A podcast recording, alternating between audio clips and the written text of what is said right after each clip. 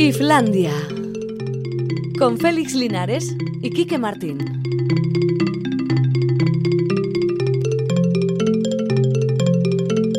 A Racha al ya son las 4 y 5 minutos, es lunes, así que venga, pa, aquí está Islandia con sus cosas culturales, llena de invitados fabulosos, llena de noticias para todos los aficionados a casi cualquier cosa, llena de comentarios sarcásticos, irónicos, deleznables y la presencia afortunada de Alberto Zubeldia a los mandos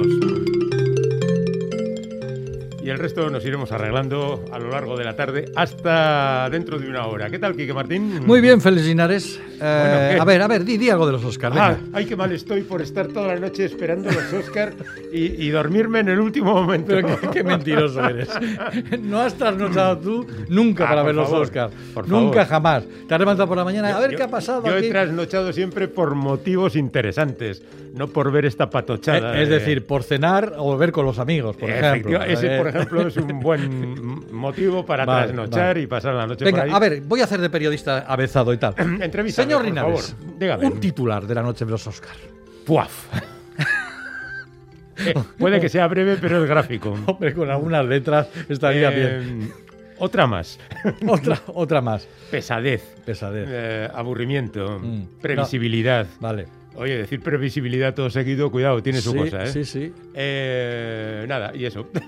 Bueno, vamos, no te han gustado los premios, nada. Pero tampoco te gustaban las candidaturas. efectivamente, o sea que no vamos a ningún sitio con esto. Yo voy a dejar que hables tú de Nomadland porque a ti te ha gustado la película. Me ha gustado, y aquí pero. Estamos siempre, eh, eh, me ha gustado, pero. Decir que aquí estamos siempre a favor. Si hay alguien que opina que algo merece la pena, esa es la persona que tiene la palabra sobre esto. Y todos sabéis que Nomadland ha conseguido tres de los principales premios, que son Mejor Película, Mejor Directora mm. y Mejor Actriz Principal. En fin, ¿a ti te ha gustado? Mira, a mí me gustó la película.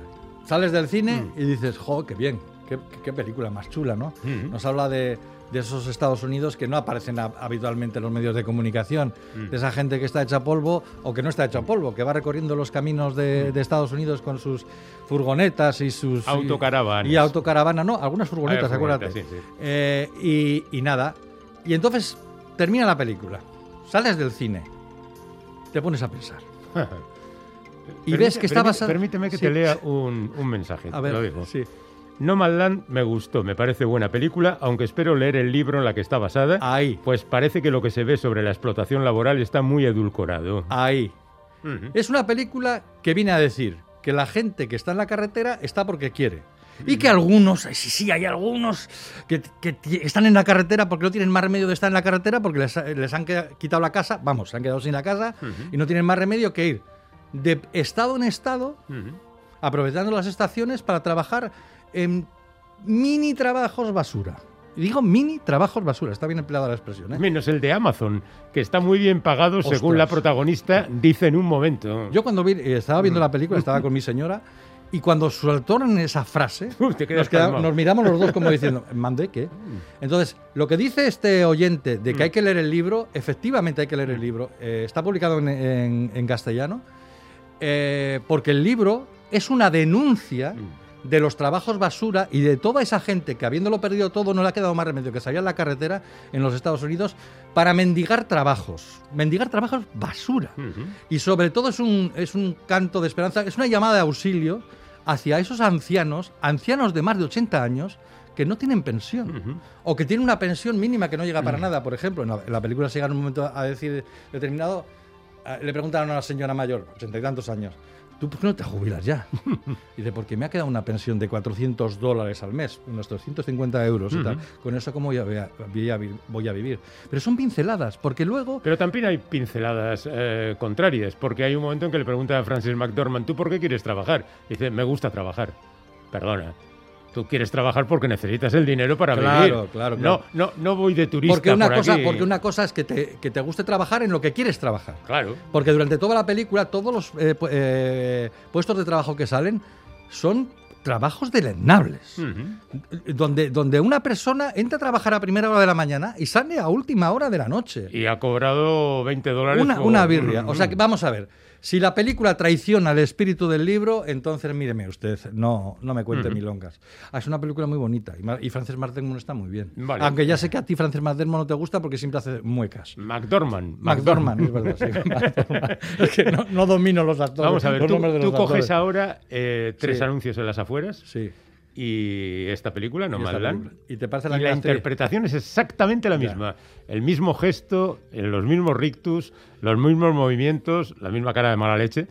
Y, prácticamente lo mismo. Pero es que el problema está en que no es de tres anuncios a las afueras ni de esta, sino que viene de muy allá. Pues a, mí me em, gusta. Ya, lo sé, lo sé. a mí me gusta en ocasiones. La de Fargo era una gran interpretación, por ejemplo. y, las primeras que hizo, Art de Mississippi, por ejemplo. Bueno, bueno ideológicamente es una película para mí un poco tramposa. que luego quitas la ideología y te pones a ver la peli y vamos, pues estás un buen rato viendo la película. Y luego están muy bien los actores, que solo hay dos actores profesionales en toda la película. Y todos los demás se, interpretan a sí mismos.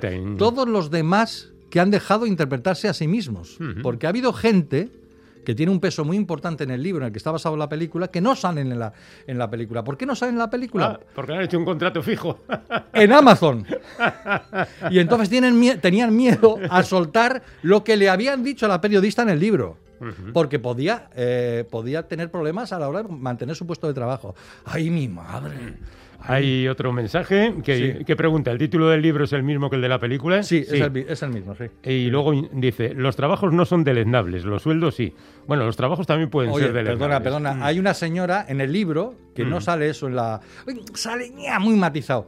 En el libro dice una mm. señora que tiene 84 años, que tiene las caderas destrozadas porque ha trabajado toda su vida de conductora de autobús, que no duró ni 10 días en Amazon porque los suelos eran de cemento y te machacaban todo el cuerpo. a pesar de que necesitaba mucho el dinero, tuvo que dejarlo. Bueno, no es una crítica a Amazon esto, ¿eh? esto es No, esto es así. Eh, soy Elisa y coincido con Kike en Eh, ¿Nómadas o temporeros? Nómadas y temporeros. Hay otro que pregunta, claro. Sí, sí, las dos cosas. Y, y hay quien nos recuerda que aparecía Francis McDormand en Agenda Oculta, la famosa película de Ken Loach. Sí, sí. Y, y, ya está. Bueno, bueno, ¿y el resto qué te ha parecido? Pues es que tampoco había precisamente grandes alardes cinematográficos, ¿no? Que Anthony Hopkins es bueno, pues lo sabemos todos y ya está. Que el guion adaptado de The Father ¿Podía ser premiado? Sí, pero también no, porque tampoco va muy allá. Eh, que la actriz John Yu Jung, mm, como mejor actriz secundaria, eh, sea la protagonista, la abuela, de la película Minari, mm. pues da un toque de esotismo y queda bien porque sale eh, Brad Pitt a entregarle el premio, que casualmente es el productor de la película Minari. Es que no oh, está preparado nada en los Oscars. Qué, bonito, sí. Que le hayan dado el premio a otra ronda me parece estupendo, el mm. premio Oscar a, la mejor película de habla no inglesa. Te gustó mucho en Cinemaldia esta película. Yo me acuerdo que tú dijiste que era una de las mejores películas que había pasado por el festival. esa, de, esa, de esta ronda, la mejor. La mejor, sí. Estoy por llamar a todos los miembros del jurado que Sabía que lo ibas la a georgiana y decirles, pues igual también vosotros no estabais muy acertados, ¿no? Pero bueno, eh, no conozco la interpretación de Daniel Kaluuya en Judas y el Mesías Negro porque no he visto la película. Pero bueno, estoy muy contento de que hayan dado el premio al mejor documental a lo que el pulpo me enseñó. Eh, que es la historia, una broma fantástica. La historia de un señor que se hace amigo de un pulpo. Efectivamente. Luego que le hayan premiado como mejor guion original a una joven prometedora me pone un poco de los nervios. Mm. Porque. Es un poco pastiche el guion ese. Pero no voy a eh, spoilear nada, ¿eh? Pero que ocurran las cosas sin haber un, origen, quiero decir. Parece que hay una idea sobre cómo tiene que hacer siendo el origen aleatorio. Pues es difícil hacer una previsión sin saber si va a llover o va a hacer sol, ¿no? ¿Cómo se nota que eres de matemáticas? Tú, eh? Efectivamente, yo soy de ciencias exactas. Sí, sí, y bueno, pues aparte de eso, que le den el premio efectos visuales a Tenet, me parece correcto. A, eh, a Mank, mejor fotografía y mejor diseño de producción. es como decir, te hemos nominado mucho, pero te van a dar mucho también. Ya, ya. Eh, supongo que es una especie de castigo a Netflix y demás. La reina del blues le ha dado un Oscar a Sergio López, em, el peluquero de Viola Davis. Es español, eh, Sergio López. Y maquillador de eso, y le ha dado el premio. Y en vestuario, en esta película, se ha premiado a la nominada más veterana de la historia, Anne Roth, con 89 años. Eh, Sound of Metal tiene el mejor montaje, que me parece que está bien, y el mejor sonido, porque la verdad es que hacen un buen ejercicio entre lo que va oyendo el batería que se está quedando sordo y el sonido de la realidad, ¿no? Bueno, y la canción premiada Fight for You pues sinceramente la ignoro. Pero, esas son las, las, cosas que premia la academia. Eh. Y si eso considera que son las buenas canciones, ¿qué mm. vamos a decir? Vale, soy conductor de autobús y cuando tenga las caderas destrozadas no pediré trabajo en Amazon. Nuestros oyentes son la pera, oye. y tanto, y tanto. Oye, aparte del cine, la otra gran noticia del día es... Mm. Fastidiaos, no hay San Fermín este año tampoco. Pero vamos a ver. Ay, mi madre. Eso entraría dentro del mundo del choteo. Estamos en un programa cultural, Kike. Ya, ya, pero no saques tu verdadero yo al relucir. Y, todo el ibas bien. Y todo el gran programa cultural que rodea a los Sanfermines, ¿eh? Sí, que nos hemos me, me vas a, negar la mayor. Sí, sí, vale, vale, vale, de acuerdo. Estoy bueno, totalmente de acuerdo contigo. Tenemos que decir, ah, bueno, ¿cómo se puede poner en contacto la gente con Bueno, ya se han puesto en contacto con nosotros a través de nuestro WhatsApp, que es el 68... ¿Cómo es? ¿Ya no te acuerdas? Ya no me acuerdo. Mm. Pues el de siempre. Eh, sí pero no me acuerdo. 688-840-840. Te ha quedado muy bien. A partir de ahora vas a decirlo tú siempre. y luego tenemos lo de siempre. Los correos, el correo de siempre, iblandia.itv.eus y, y si quieres dejar un, un, recadito en el teléfono de la audiencia 901 440404. ¿Qué recibimos a nuestro invitado? Vamos a poner música para recibir a nuestro invitado.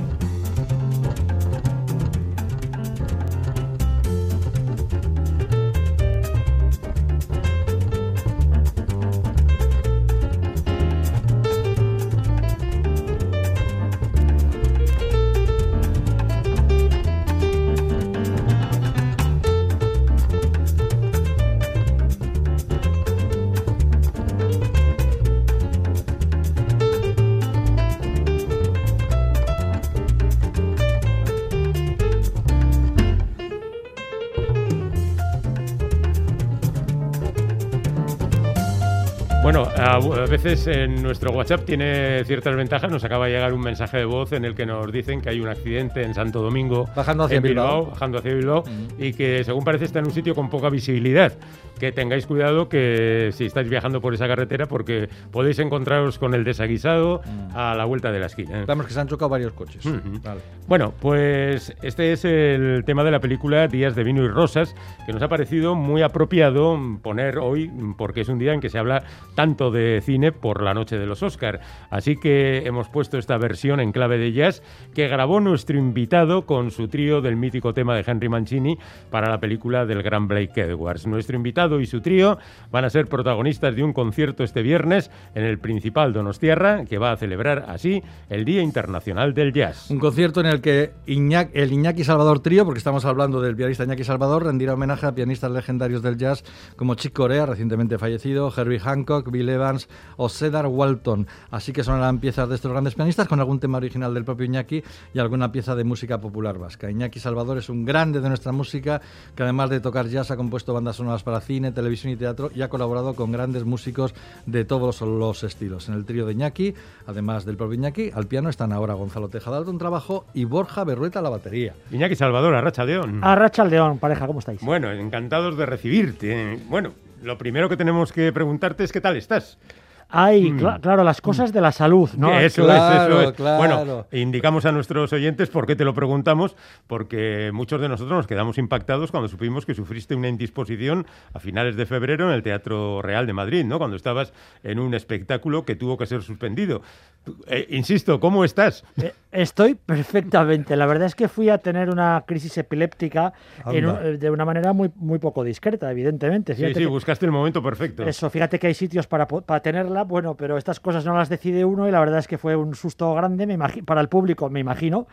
Eh, yo, para mí no lo fue porque tengo toda esa, esa ese episodio unas horas ahí borradas de la memoria. Por suerte, según dicen los neurólogos, es una suerte que eso no quede grabado en la memoria de la víctima, por decirlo así, porque no debe ser agradable, pero estoy perfectamente bien. Me han, me han mirado todo lo que hay que mirar y bueno, pues lo más probable es que eso quede en lo que fue y lo único que le recomiendan a uno, pero que yo aprovecho para recomendárselo a todo el mundo, no hace falta tener una crisis epiléptica para que nos cuidemos, pues que uno duerma las horas que tiene que dormir, ah. que uno se cuide, que no se tome la vida demasiado en serio, que intente no enfadarse con casi nadie, vivir más tranquilo, leer mucho, por ejemplo, y dar buenos paseos. ah, pues nosotros estamos inmunizados entonces. Yo estoy seguro de que vosotros estáis libres de todo, de todo mal, faltaría. Porque hay una cosa clave también que vosotros tenéis a raudales, que es el, el sentido del humor.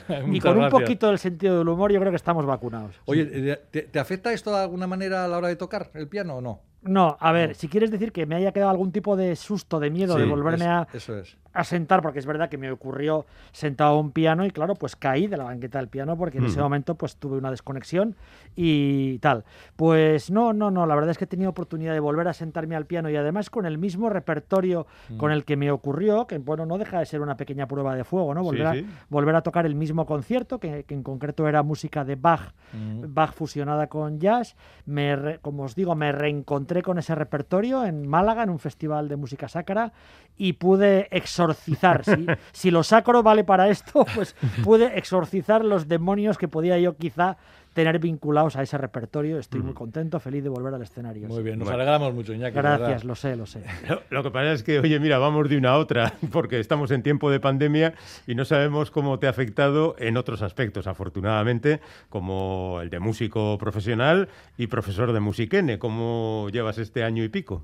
Bueno, pues por suerte, mira, en lo que me afecta a profesor de musiquene, hemos tenido la alegría de poder hacer todo el curso de manera presencial. Mm. Y eso es una gran alegría porque el año pasado, como todo el mundo sabe, pues ya a partir de marzo, todo lo que fueron centros de enseñanza, pues despedimos el curso. O sea, no lo mm. despedimos porque seguimos trabajando telemáticamente y dando las clases como buenamente podíamos, pero no nos vimos ya físicamente desde marzo hasta el final. Y este año, como digo, estamos allí presencialmente. En concreto, Musiquén, estamos con unas cifras COVID, por suerte, y toco madera, eh, realmente positivas en lo que es toda la comunidad educativa y todo el personal de servicios. No está habiendo significativamente casos y estamos pudiendo trabajar bien.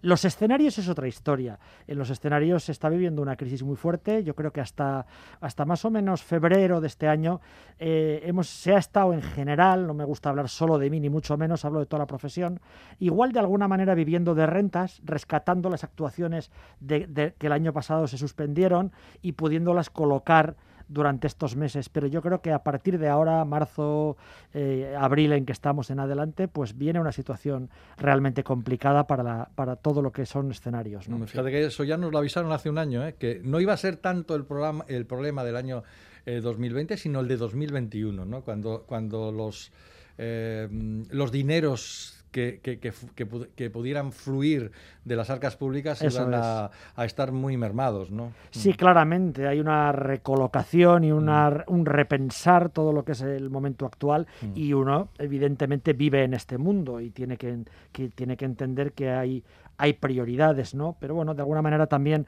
nosotros, todo el mundo de la cultura, ya ni siquiera hablo solo de la música, hablo de todo el mundo de la cultura, el teatro, la danza, y hablo de las artes plásticas, hablo del mundo de la literatura, de todo lo que es producción cultural, hay que tener en cuenta no solo el tópico, que no por tópico no es, no es verdad, que la cultura es muy importante mm. para la sociedad, especialmente en momentos de crisis, sino ya una reflexión más primaria, que es que de la cultura viven también muchas familias y, y es tan importante proteger el mundo de la cultura como cualquier otro sector económico de nuestra sociedad. ¿no? Eh, por cierto, que, en medio de la pandemia, cuando se suavizaron un poco las cosas allá por julio, se te concedió el Donostia Collas al Día junto a Jorge Pardo y Chano Domínguez. ¿Cómo te sentiste? Hombre, fue una alegría muy grande, ¿no? Es verdad que que bueno, fue un año en el que el Festival de Donostia se, se redimensionó, como todos mm. los festivales, y, eh, y, se hizo un festival más, eh, nacional y que de alguna forma, bueno, el hecho de, poder acariciar ese, maravilloso regalo que es que el Yasaldia te conceda su premio Donostia, compartido mm. con estos dos grandes amigos y artistas, bueno, viene muy vinculado a que era un festival más local, pero yo no le quiero quitar ni, ni, ni pizca de, mérito, ni pizca de, de, ilusión, ¿no? Yo lo recibí con muchísima ilusión en la, en la medida en que, bueno, el festival de mi ciudad pues te reconoce una trayectoria, eso siempre es mm. bonito. Tú tienes la trayectoria que tienes, evidentemente. Yo no pretendo eh, compararme a ninguno de los inmensos artistas que han recibido ese premio, pero yo creo que lo que uno tiene que valorar es en términos relativos lo que supone que el festival te premie y es como que te abraza, como que te dicen qué bonito que exististe, ¿no? Y que has estado haciendo tu... muy, bonita la expresión. Sí, que, que, has estado haciendo tu periplo aquí entre nosotros y, y, yo en esa, en esa medida lo recibí con mucha, mucha emoción y mucha ilusión, claro que hablas de trayectoria, iba a decir, iba a cometer una indiscreción vergonzosa, iba a decir que tienes 58 años, pero no lo digo. No, porque además, además nunca has mentido, yo creo, en antena, Félix, y estarías mintiendo porque acabo de cumplir 59 hace unos días. Efectivamente, pues menos mal que no lo he dicho. Me encanta haberte pillado en algo. Que mira, mira que tú eres famoso en Euskal Herria porque los datos biográficos los clavas, ¿no? Pues te has equivocado conmigo y me encanta. Pues te voy a decir que no les ha pasado a muchos que me hayan pillado. pues 59, 59. Te he pillado por días. sí, sí. Bueno, pero ¿cómo te sientes después de esta larguísima trayectoria ahora mismo? Bueno, yo me siento un privilegiado, eso está, eso está clarísimo. Yo creo que alguien que ha conseguido vivir toda la toda bueno toda su vida profesional mira ahora que estabais haciendo ese resumen tan divertido como interesante en torno a la noche de los Oscars no y hablabais de esas gentes que van nómadas en esas furgonetas mm. o autocaravanas no discutáis por eso bueno que da igual hay furgonetas y hay autocaravanas mm. y hablabais de los trabajos no de ese mm. personaje que decía a mí me gusta trabajar yo he tomado nota de muchas de las cosas que decíais porque eran muy bonitas y, y bueno alguien como yo tiene que agradecer a la vida ser de esas personas del mundo, que las hay, que han podido dedicarse y se están dedicando todavía eh, a algo que, me apasiona. A mí me apasiona la música, me apasiona tocar conciertos, pero también me apasiona la docencia, disfruto mucho y aprendo mucho dando clases. Y, ¿qué voy a decir? Yo estoy muy feliz de estar en mis 59, en activo y con este, este pasado, de, haber podido trabajar, haber podido, como se suele decir, como dice el topicazo, levantar una familia, ¿no? Con, con tu sueldo de músico, pues así ha sido, una familia levantado en, compañía de, más gente, evidentemente, no solo yo, pero, pero sí, muy feliz. Mm. Oye, Iñaki, fíjate que has hecho tus cosas, ¿eh? Yo he hecho hasta la música, mira, esa cosa que hace gracia de que dicen, joder, la música del telediario, pues también.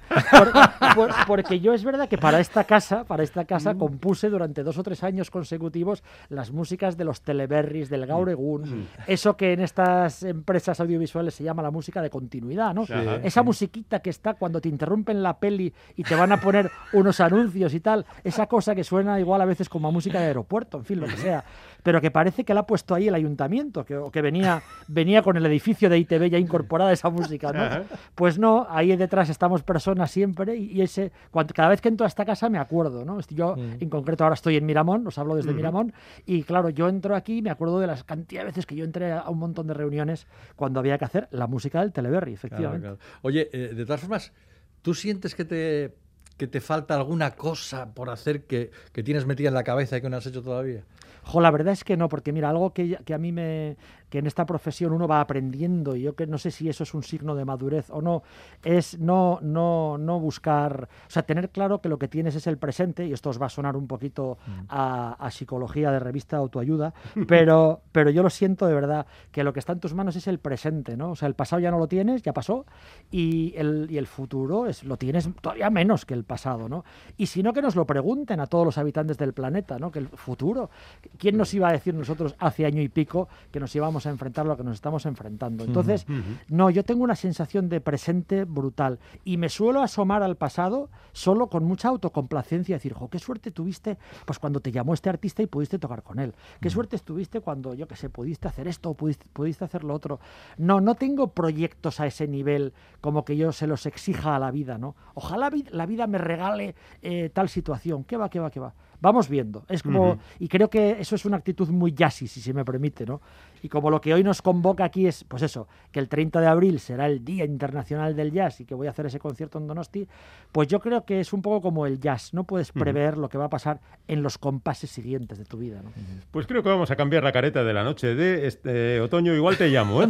Oye, yo no, yo no tengo ningún problema. Yo te hago una careta, pero, pero, pero, pero ahora te haría más que una mascarilla, igual, más que una careta. Igual ahora mejor una Te haría una mascarilla del programa. Qué escándalo estos dos, haciendo negocios en antena. Bueno, en un programa cultural, qué vergüenza. A ver, que Iñaki ha pasado por muchos programas eh, televisivos. Por ejemplo, estuviste en el programa de Buenafuente en el Día de la Euskera, en diciembre pasado, sí. Eh, con tu sobrina Ola Salvador, que cantó Esgarengú. Efectivamente. ¿Cómo surgió aquello? ¿Cómo quedó aquello? Bueno, pues aquello fue una, una pequeña maravilla en el programa tenemos a un amigo común, que es el conocidísimo músico Pirata, que es músico, músico de aquí, de Orereta, de Rentería, y forma parte de la orquesta del programa. Es este hombre orquesta que toca todo tipo de instrumentos, aunque en el programa está centrado en el saxo. Bueno, y por unos contactos y por otros con el programa de Buena Fuente, efectivamente tuvimos esa bonita oportunidad. Fíjate, yo voy de Día Internacional en Día Internacional, porque, porque es verdad que estuvimos efectivamente el 3 de diciembre, porque es el Día de la Euskera,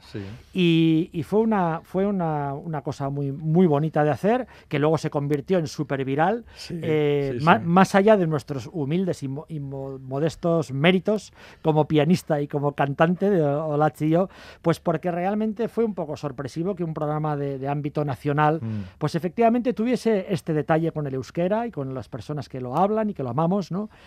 Y, o que intentan hablarlo, o que lo aman aunque no lo hablen, y bueno, pues fue, fue una cosa muy, muy, muy bonita de hacer, ¿no? Mm, la verdad es que queda muy bonito, la verdad fue una preciosidad, la realización, eh, la luz. Hombre, es un programa con una factura muy, muy cuidada y realmente mm. nos sentimos muy bien tratados y yo particularmente de reconocer que soy muy fan del programa de Buena Fuente, desde sus inicios, de, todo su catálogo de humoristas y bueno, claro, para mí fue una cosa un poco, un disfrute de esas como de mitómano, de decir, ay, estoy en el plató de, de Leitmotiv, no, a mi edad, fíjate, y con esa tontería de pues como un niño, ¿no? Con zapatos nuevos, he de reconocerlo. Lo disfruté muchísimo, pude conocer a Andreu y, nada, y tocar con la maravillosa banda del programa, que son todos unos músicos excelentes y nos mm. trataron muy cariñosamente. Mm. Oye, ¿cómo va a ser el concierto del viernes? Cuéntanos. Bueno, pues mira, por un lado hago un tributo a lo que es el jazz, porque es el día del jazz, y entonces pues voy a hacer una parte del concierto donde efectivamente, como habéis dicho, pego un repaso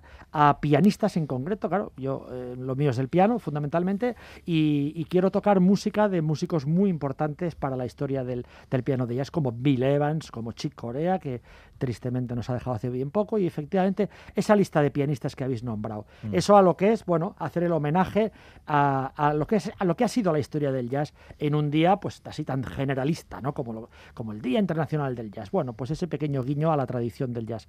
Y luego sí, voy a incluir algún tema mío, eh, y voy a incluir bueno, una conexión con nuestra música popular. Voy a tocar una espatadanza, un arreglo jazzístico de una espatadanza que a mí me suele gustar mucho, mucho tocar porque bueno, es la música que siento también como muy propia y me gusta crear esa, esa simbiosis. Bueno, este es el concierto de este viernes, ya decimos, en el Teatro Principal en Donostia, pero ¿y después? Bueno, ¿Cómo, tienes los planes? Bueno, pues los planes es intentar seguir dedicándose a esto, ¿no? Es decir, eh, y ahí de verdad, más que hablar de mí, me gusta, me gusta hablar de toda la profesión. Yo, bueno, voy a tener cosas. Sí que es verdad que, como os decía, hasta febrero ha habido más meneo y ahora hay un poco más de, de parón, pero no me quiero quejar. Tengo la suerte de estar con varios proyectos, como es este que os comentaba, con el que tuve este pequeño colapso de salud, que es el Johann Sebastian Jazz, que lo vamos a seguir ofreciendo. Nos vamos ahora a fin de mes a ofrecerlo en Oviedo. Estoy de gira también con un espectáculo teatral eh, en torno a la figura del Endacari Aguirre y este, esta obra que se llama De Guernica a Nueva York pasando por Berlín, donde contamos el, periplo del, del Endacari. Eh, ahí voy con un gran actor, con Iñaki Ricarte. Estuvo con nosotros hablando del espectáculo. Pues mira, pues tenemos la suerte de seguir con ese espectáculo en carretera y con eso vamos a estar en Santurci el día 4 de junio.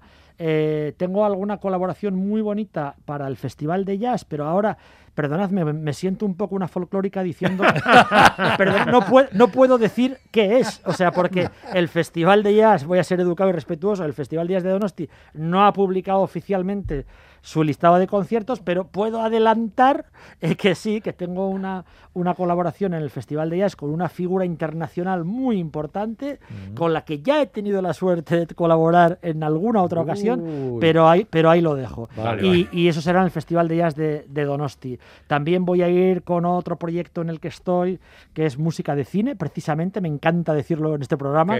Es un, un, un concierto que se llama Voces de Cine, donde hacemos versiones de músicas de películas, y en este caso es con la, con la mezzo soprano donostiarra Ainhoa Zubillaga y el saxofonista Miquel Andueza, y eso nos va a llevar a Motril en el mes de agosto. O sea que bueno, no me puedo quejar, ya veis que son proyectos muy diversos, con ninguno de ellos quizá hay mucha continuidad, no hay muchas fechas de cada uno de los proyectos, pero a base de picar de aquí y de allá, pues tengo una agenda de la que no me, mm. no me quiero quejar, pero la profesión en general lo está pasando mal y yo animaría a la gente a ir a las salas, porque las salas de conciertos eh, no es un tópico, son un espacio seguro y las, las salas de teatro son un espacio seguro donde se están haciendo ya hace muchos meses las cosas muy bien y yo creo que hay que seguir apoyando al sector de la cultura. Pues me ha dado una disculpa para irme a Motril en agosto, porque das un concierto de música de cine y yo no puedo perdérmelo. Yo, mira, qué cosa más tonta me acabas de dar. Pues, pues mira, eh, yo te mando un salvoconducto, lo que haga falta, es decir, sí. Félix tiene que estar aquí. De que Félix tiene que estar para hacernos la crítica. eso, es, eso es una cosa que está ahí, efectivamente. Vale, vale, hablamos entonces. Eso es. Pero de momento todos los aficionados tienen que ir el próximo viernes al Teatro Principal en Donostia para este homenaje al jazz y a los pianistas legendarios del jazz a cargo de Iñaki Salvador. Compañero, muchísimas gracias, un fuerte abrazo, aunque sea en la distancia. Sí, no estamos físicamente juntos, pero, pero, pero eso como tanta gente en estos momentos. Ahora todo el mundo está separado. La verdad es que sí, pero nos abrazaremos pronto, confío en ello. Hasta la próxima, Iñaki. Hasta pronto, cuidado, cuidado. Chao.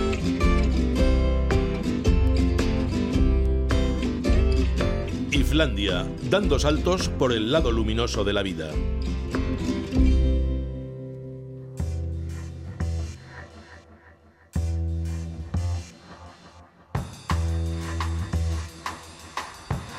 Como todos los lunes, ahora nos vamos de librerías, pero antes, si me permitís, voy a leer un WhatsApp porque hay una encomienda a nosotros y quiero hacerme eco de ella. Félix y Quique, os paso la responsabilidad de mi descanso. Estoy en época de exámenes y esta horita de radio es mi momento de desconexión. Así que darle cañita. Es que ricasco. Oye, muy majo este hombre. Te copiamos. O esta mujer, no sabemos. te copiamos y nos ponemos a ello. Bueno, venga, que nos vamos de librerías. Hoy toca irnos al espacio Zulúa de Vitoria Gasteiz, donde nos espera ya Chinchu San Martín. Hola, Chinchu, Arrachaldeón. Arrachaldeón, compañeros. Aquí andamos, como todos los lunes, como fieras, peleando por la cultura. Bueno, ¿qué tal? Eh, ¿El día del libro se notó mucha actividad por ahí o no? Sí, la verdad que estuvo muy bien. Yo creo que al caer el viernes así, la gente se animó y yo creo que, que, llenó las librerías. Por lo menos nosotros notamos bastante afluencia de, de, gente y de lectores. Bueno, pues que sea así toda la semana y lo que sea necesario. Precisamente, oye, eh, nos traes dos recomendaciones, un libro y un cómic, y una de las recomendaciones tiene que ver con, con un acto que hiciste en la librería, ¿no? Porque presentasteis este libro en la librería, ¿no?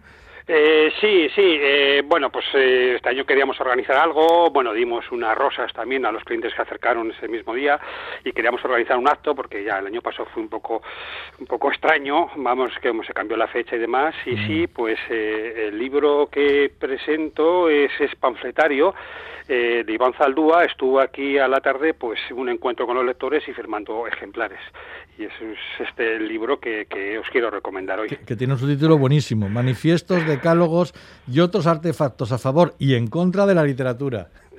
Sí, la, eh, la verdad que, que bueno, eh, como es Iván, eh, sí, conocéis Iván, claro, mucho, además, es, es muy, muy así, tiene un humor muy característico y bueno, pues es, es, este libro que reúne son muchos escritos que él ha hecho, ¿no? Con un mm. libro anterior en euskera que ha traducido parte de esos de esos escritos para este libro y luego otros que ha añadido, que pues artículos que ha escrito mm. en su blog y cosas que tiene por ahí, ¿no? Él como le llama son pues son em, artefactos, artefactos, eh, son a veces un decálogo en, en forma de cuento, en panfleto y la verdad es que eso es curioso que hablan sobre pues, la literatura y el hacer, ¿no? Son cosas cortitas, además, a veces de, de una página, eh, tres páginas, pero bueno, con mucho humor y, y mucha y una fina ironía, como, lo dice él también. Yo, yo creo que está bien que resaltes estas características del libro y del personaje de Iván Zaldúa, porque cualquiera que nos oiga hablar de que esto es un compendio de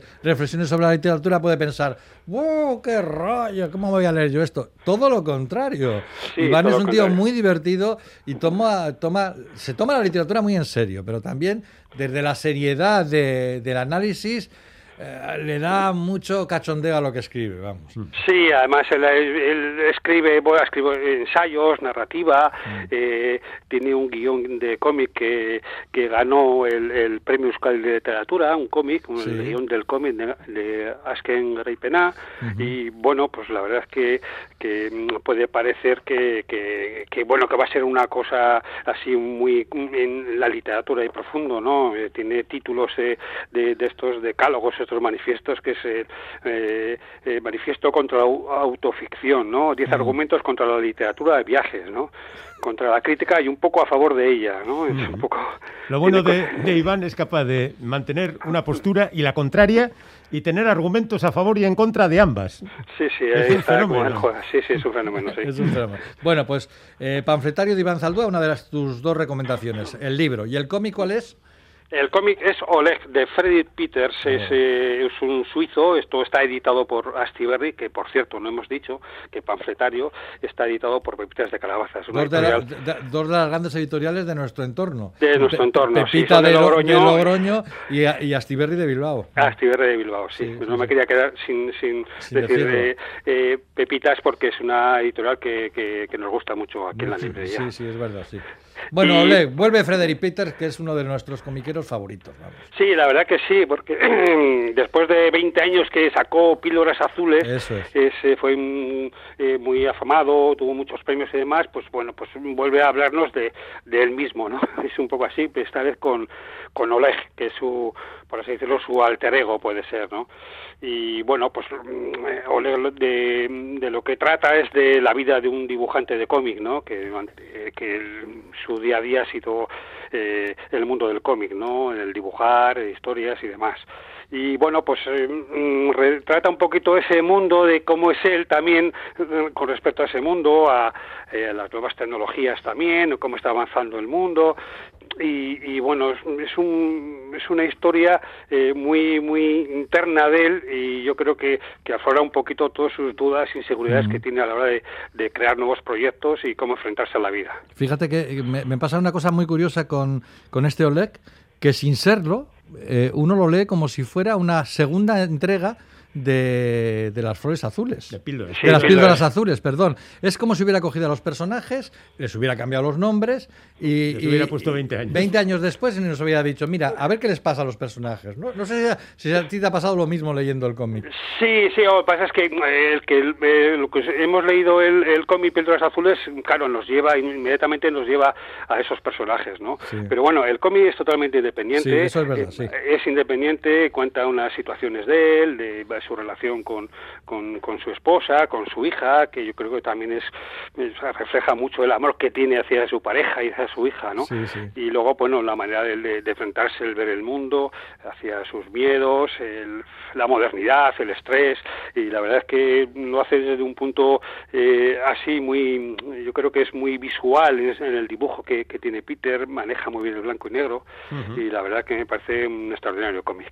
Pues me parecen dos recomendaciones eh, soberbias, compañero. Panfletario, manifiestos, decálogos y otros artefactos a favor y en contra de la literatura, de Iván Zaldúa en Pepitas de Calabaza Editores, y Oleg, de Frederick Peters en Astiberri. Pues con esto tenemos para la semana, ¿eh? Mm, sí, sí, sí. Nosotros eh, tenemos un día de fiesta que no es fiesta, pero bueno, ah, claro, San Prudencio. podemos leer algo más. pues disfrutar. Es un día de fiesta que no se puede hacer fiesta. una cosa muy, muy, muy Chincho San Martín, desde Espacio Zuloa, en Vitoria-Gasteiz. Un abrazo, compañero, y hasta un día de estos. Gracias a vosotros. Un abrazo. Aur, aur.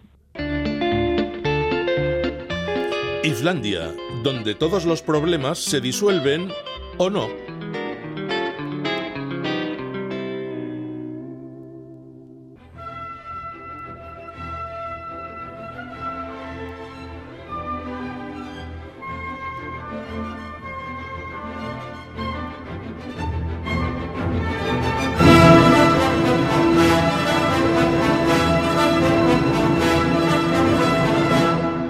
Ahí está sonando la Sinfonía número 6 de Bruckner para dar entrada a nuestro espacio de los lunes que siempre dedicamos a la música clásica. Y concretamente hoy a la Euskadico Orquestra que ha vivido las dos últimas semanas inmersa en la música de Bruckner. Saludamos ya a nuestro interlocutor con la Euskadico Orquestra, Miquel Chamizo. Hola Miquel Arrachaldeón. Arrachaldeón, ¿qué tal estáis? Bienvenido, nosotros encantados. ¿Y tú? Pues yo también, yo también.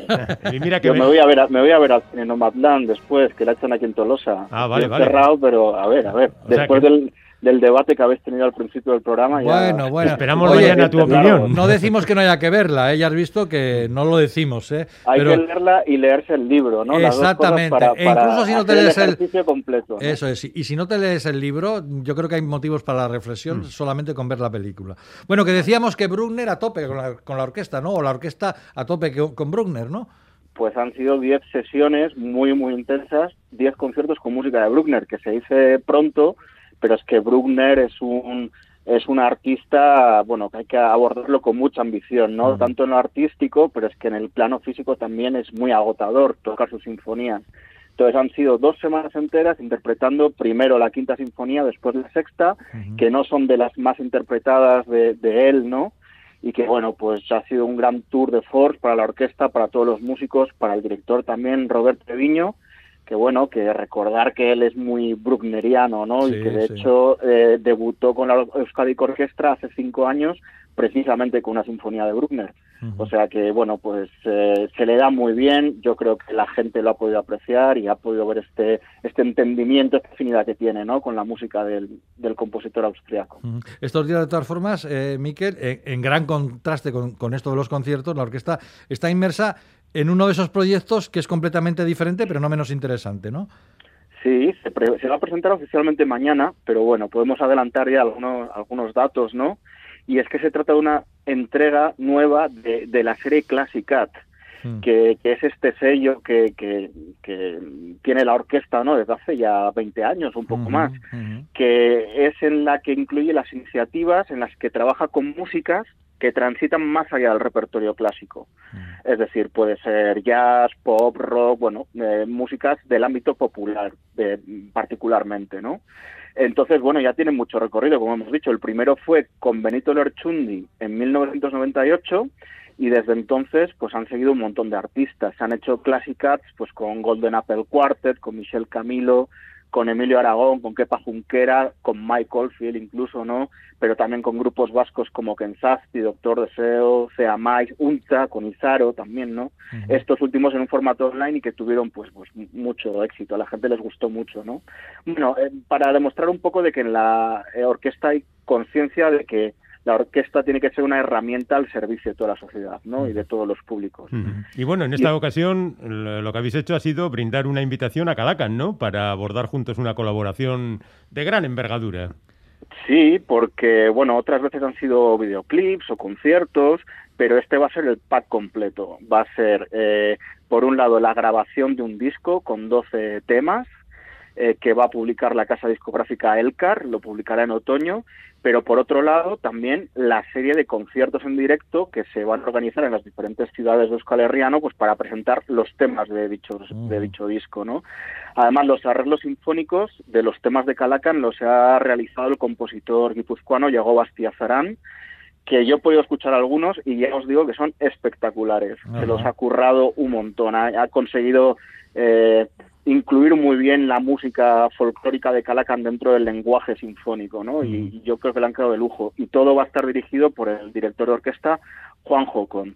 Y nada, pues lo dicho, mañana estarán eh, el director general de la Euskadi Orquesta, Oriol Ro, pues, con todos estos protagonistas en rueda de prensa presentando este proyecto que ya lleva años en el año, bueno, años llevo, que yo sepa un año y medio por lo menos en el horno, ¿no? Preparándose y yo creo que va a ser espectacular. Muy bien. Bueno, pues dicho todo esto, eh, vamos a recibir a un invitado, que no es otro que Jaume Santonja, que es director asistente de la Euskadi Orquestra. Le escuchamos primero dirigiendo el concierto para piano número uno de Beethoven con Judith Jauregui como pianista.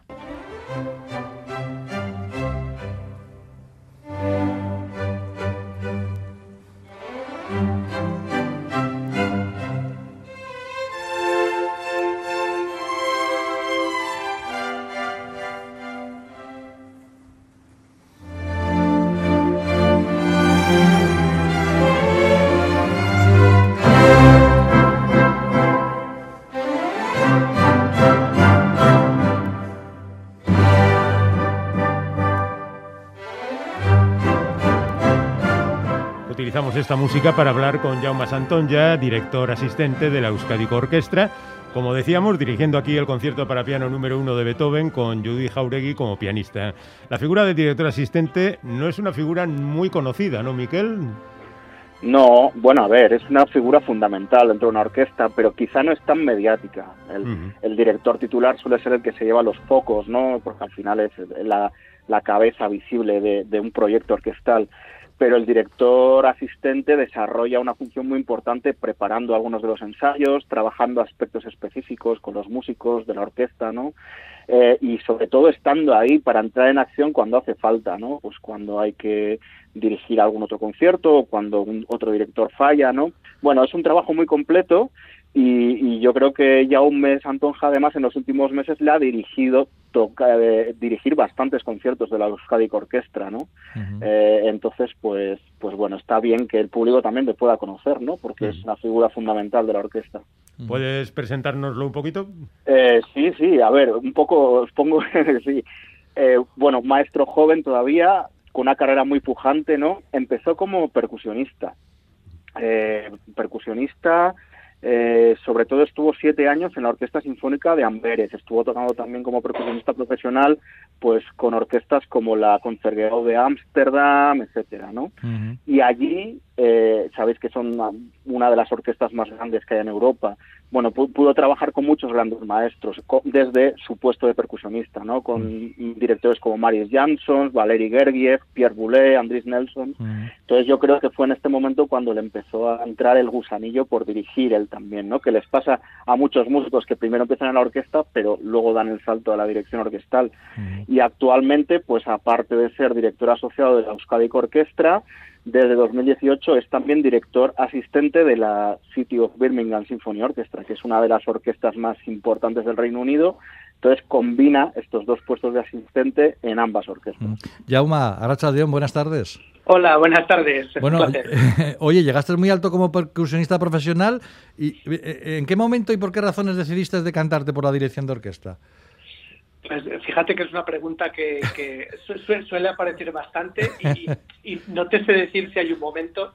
evidentemente sí que, a ver, hay un momento donde las cosas ya se vuelven un poquito más profesionales y mm. uno, tiene que elegir eh, tomar el salto realmente serio. Pero bueno, es, siempre, yo creo que la gente además la, gente que nos dedicamos a la música y, a los que nos dedicamos a la música orquestal, eh, nos gusta la música y, cómo se hace en general, ¿no? Y, es un interés tanto la composición como la dirección, como un poco todo lo que envuelve la música nos interesa creo que desde el inicio. Y yo, bueno, sí, tuve la suerte de trabajar desde dentro de la orquesta y hubo ya un momento en, el que eh, el cuerpo me pedía un poco más de, intensidad, ¿no? En cuanto a, cómo hacer música. Y nada, y eh, nos gustaría que nos precisaras un poquito más eh, la definición de director asistente, porque la idea que se nos ha quedado con lo que nos ha contado Miquel es que tú eres el currela, el machaca, el que ah, prepara todo y, luego en caso de necesidad también das la cara. Sí, bueno, fíjate, que a mí, a mí me, gusta, me gusta siempre comparar todo, todo eh, el aprendizaje, incluso de la dirección en general, me gusta compararlo con, con los entrenadores del fútbol o de algún deporte. siempre, siempre que hablo con compañeros que no están dentro del mundo de la música, entienden enseguida lo que significa. ¿no? Cuando alguien es el segundo entrenador de Mourinho, enseguida todo el mundo sabe un poco a qué se dedica esa persona, ¿no? Pues bueno, al final nosotros somos un poco el segundo entrenador, ¿no? Mm. Eh, estamos eh, dentro de la orquesta, estamos aprendiendo tanto del director al titular o del al director al que estemos ayudando esos días, como a los músicos, como a cualquier persona de la oficina, ¿no? Somos un poco ahí eh, gente que tenemos que estar en medio de, todas partes. Mm. Oye, Jauma, ¿y cómo, cómo fue tu llegada a la, Orca, a la Euskadi Orquesta y cómo es trabajar bajo la supervisión de Robert Treviño?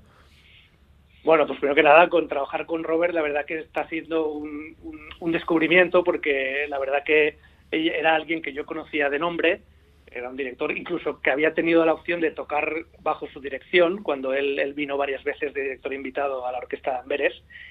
Y, está siendo una gozada por todo porque yo desconocía un poco la, a, la, orquesta de Euskadi y así a, su, funcionamiento y que, me parece un lugar la verdad de, lo, de lo más de lo más interesante del panorama nacional y, luego con él, que es un trabajador incansable y, vamos, que, que, no para, ¿no? Y, seguirle el ritmo es difícil. Y la verdad que está siendo muy interesante.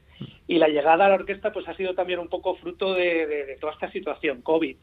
Creo que era un momento en el que los directores estábamos encerrados en casa. Yo no he podido viajar a Inglaterra casi desde hace un año y pico por todas las por todo lo que ha ocurrido. Y, bueno, a tanto a la orquesta como a la oficina se les ocurrió pues buscar un poco el rol de un director que estuviese un poco, digamos, disponible y, que no tuviese que coger un avión para llegar a, San Sebastián y poder pues ayudar a la orquesta en esta situación de planificación de COVID que era todo cambiante cada, cada día casi. Claro, pero incluso en estas circunstancias pues te ha tocado en ocasiones entrar en acción y hacerte muy visible, ¿no? igual un poquito más de lo habitual. Sí, bueno, ese también era un poco era, era un poco el juego y un poco lo, también un poco lo que ofrecía la orquesta, ¿no? Era como, bueno, te, queremos que estés por aquí involucrado con nosotros y además en la situación en la que estamos lo más seguro es que te va a tocar hacer cosas. Y fíjate al final que, que así ha sido. Y para mí la verdad que ha sido un gusto porque fijaros, fijaros que en la situación en la que estamos con, con medio mundo parado y los teatros sin gente, pues pasar de estar en tu casa a, tener que preparar conciertos, grabaciones y eso y acabar dirigiendo a la orquesta eh, con, en bastantes proyectos, incluso grabaciones, pues ha sido la verdad que un placer. Bueno, ya se sabe que la sabiduría popular tiene razón y recordamos aquello de sarna con gusto no pica. ¿eh? Así que así que seguro que Jaume Santón ya está encantado con nosotros. Muchísimas gracias, Jaume, y muchos éxitos. Nada, a vosotros. Y, luego remarcar en la calidad de la orquesta que tenemos y que tenéis en el País ¿eh? que, la verdad que es, es, una maravilla. Gracias, gracias. Es bueno, es bueno, saber las opiniones de alguien que viene de fuera y nos lo cuenta, porque a veces mucha gente no se da cuenta de lo, de lo importante que es. Llamas Antonia, gracias por estar con nosotros y mucha suerte. Hasta luego. Gracias. Oye, Miquel, antes de despedirnos, vamos a recordar algunas cosas más relacionadas con nuestra orquesta, porque hay un par de datos que creo que hay que recalcar. Sí, sí, sí. Ya está disponible el último disco de la Euskadi Orquestra, dedicado a Ravel, se publicó hace dos semanas, más o menos, y es también el primero que graba junto con Robert Treviño, desde que Robert Treviño está en la titularidad. Eh, ha sido editado por el sello finlandés Ondin, que es muy conocido a nivel mundial, pero también está disponible en las principales plataformas de streaming, Spotify, etcétera, o sea que es muy fácil de acceder y escucharlo. Y es muy interesante porque recoge media docena de las obras sinfónicas más importantes que compuso Ravel, pero desde una perspectiva específicamente vasca, que ya sabéis que Ravel era al fin vasco, ¿no? y entonces eh, Robert Treviño ha querido aquí en, esta, en estas versiones acentuar un poquito lo vasco que hay en la música de Ravel, ¿no? Y recordar también que siguen en marcha los conciertos de la orquesta en ATV2 los sábados por la mañana. No se los pierdan. No, no, no, muy importante eso, fundamental. Y que el canal de YouTube de la Euskadi Orquestra sigue también alimentándose regularmente con nuevos vídeos y grabaciones, ¿no? Y hoy mismo, por ejemplo, pues se ha subido una de las últimas, una de la grabación de uno de los últimos conciertos con la Sinfonía número 5 de Borsak, dirigida por Ruth Reinhardt, y, nada, pues acaba de estrenar hace unas horas apenas. Pues, o sea que estar atento también a las pues redes sociales de la orquesta. Aquí van a tener una pequeña muestra, pero lo tienen en YouTube entero el concierto, así que a disfrutar y a divertirse. Miquel, muchísimas gracias por estar aquí un lunes más. Un abrazo a ti también. Un abrazo y gracias a vosotros.